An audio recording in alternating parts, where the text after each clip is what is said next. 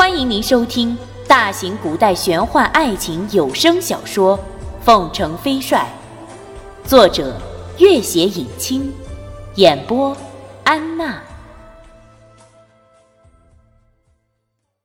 第一百六十五集。天色已晚，今天的事情已经处理的差不多了。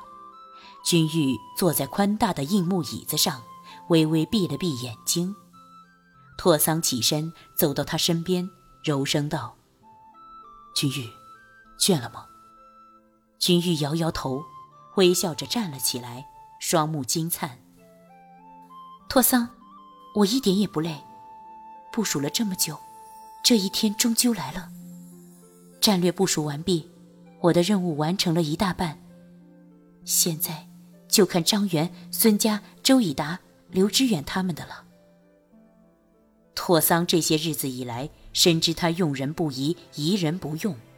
一旦任命了将领，便会给予绝对的权限，让他们放手一搏。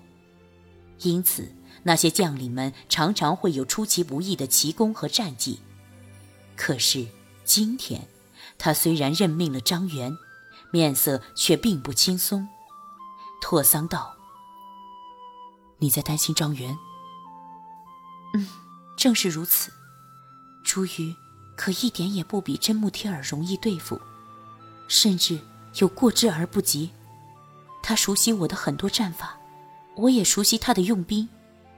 真木贴尔的铁骑横扫西方几十个大邦小国，可是即使和前几年的西北军交手，也是胜负过半，从来没有占据过太大的优势。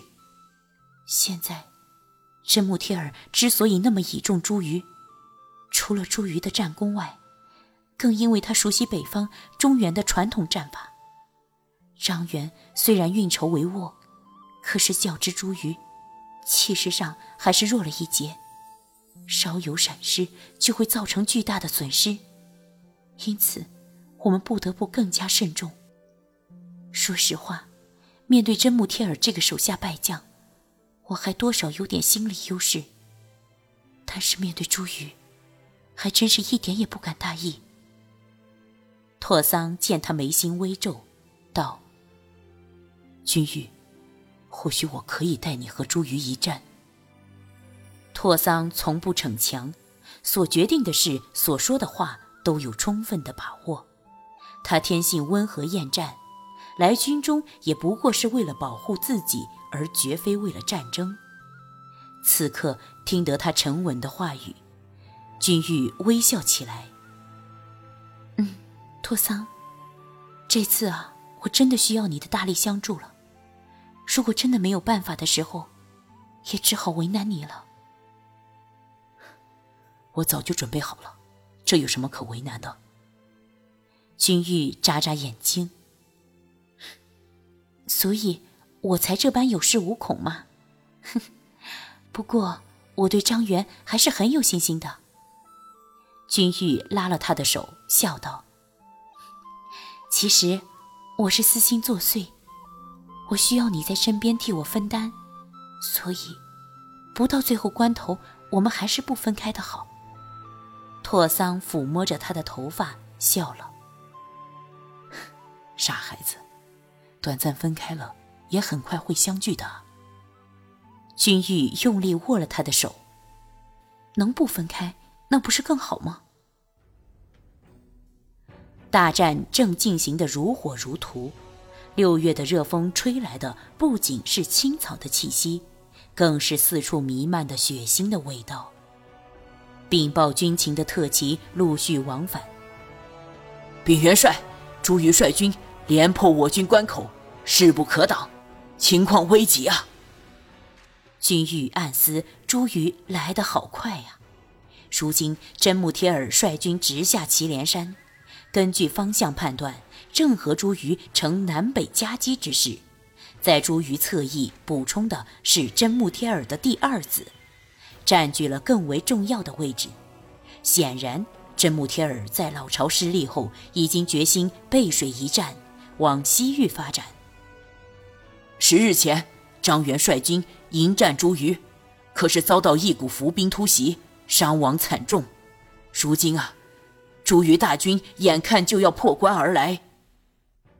君玉衡量一下，张元虽然人马折损，但是如今退守关口，任朱于再厉害，张元再坚持三五日是没有问题的。如今军中虽然还有少数将领待命，但是足以迎战朱于的却是一个也没有。他环顾四周后，毫不犹豫地看向拓桑。拓桑，还是要轮到你了。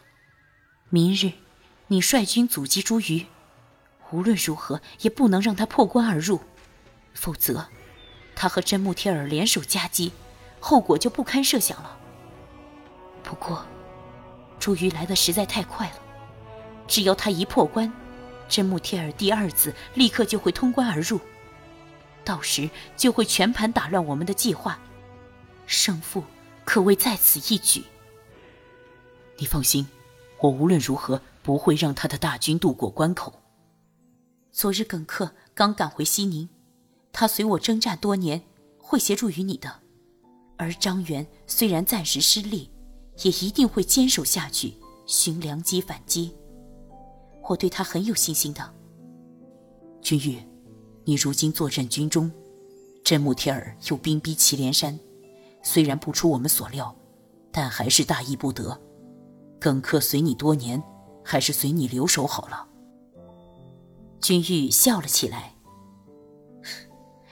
军营里都是和真木贴尔交手已久的精兵良将，我准备充分着呢。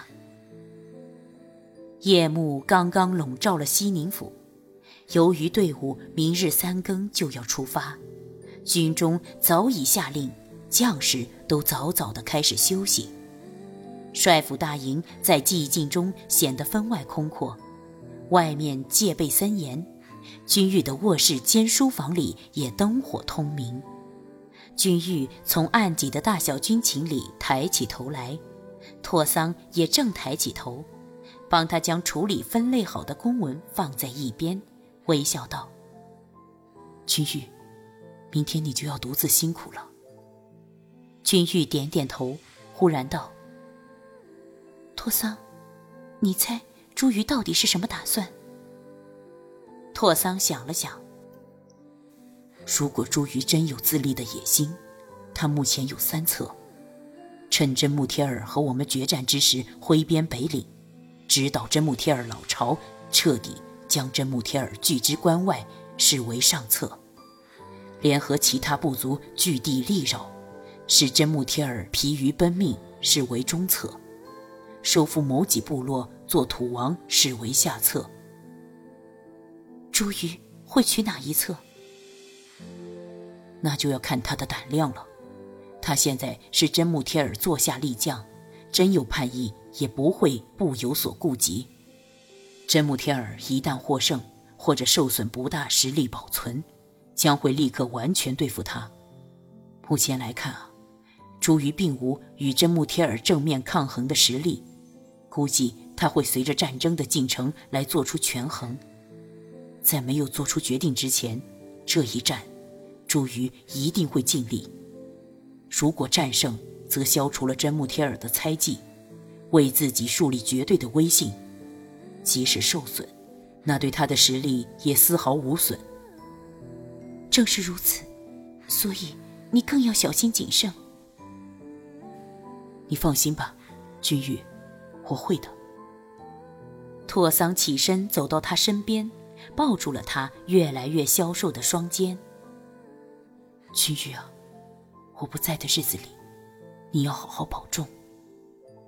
君玉侧身抱住了他的腰，笑了。托桑，战争虽然已经到了最严酷、最激烈的阶段，但是我相信距离结束也不远了。你放心吧，我会好好照顾自己的。倒是你，不要总记挂着我，也要照顾好自己。两人相拥了一会儿，拓桑看看他有些凌乱的发髻，伸手轻轻为他将发髻解开，拿起案头的一把梳子，轻轻为他梳起了头发。那轻柔的手在头上穿梭，君玉微微闭着眼睛。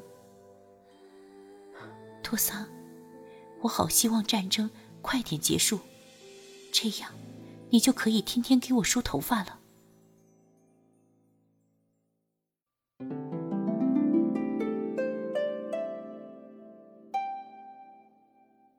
本集播讲完毕感谢您的关注与收听。